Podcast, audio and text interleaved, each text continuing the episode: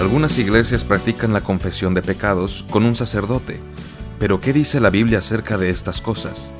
Exploremos con el doctor Jorge Salazar la respuesta a esta interesante pregunta. En primer lugar, la Biblia claramente enseña que solamente Dios puede perdonar los pecados, de manera que la confesión de los pecados para perdón debe ser única y exclusivamente hacia Dios.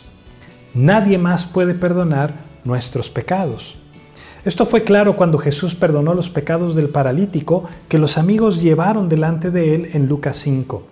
Cuando el Señor le perdona los pecados, los líderes religiosos inmediatamente arremeten que solo Dios puede perdonar los pecados.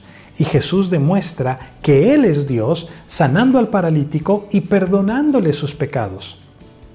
Habiendo dicho esto, también debo aclarar que la Biblia nos invita a confesarnos los unos con los otros, pero esa no es una confesión para perdón de pecados, sino una confesión para exhortación, para reprensión y para ayuda en el camino a la santidad.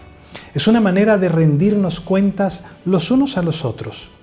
En todo caso, la instrucción es de confesarnos los unos con los otros y no exclusivamente con un sacerdote.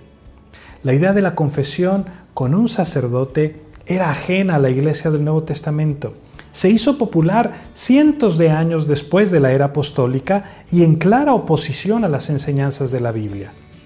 El único que ha pagado el precio por nuestro pecado es Jesucristo. El único que puede perdonar nuestros pecados es Jesucristo.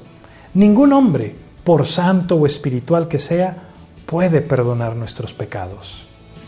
Que Dios te bendiga.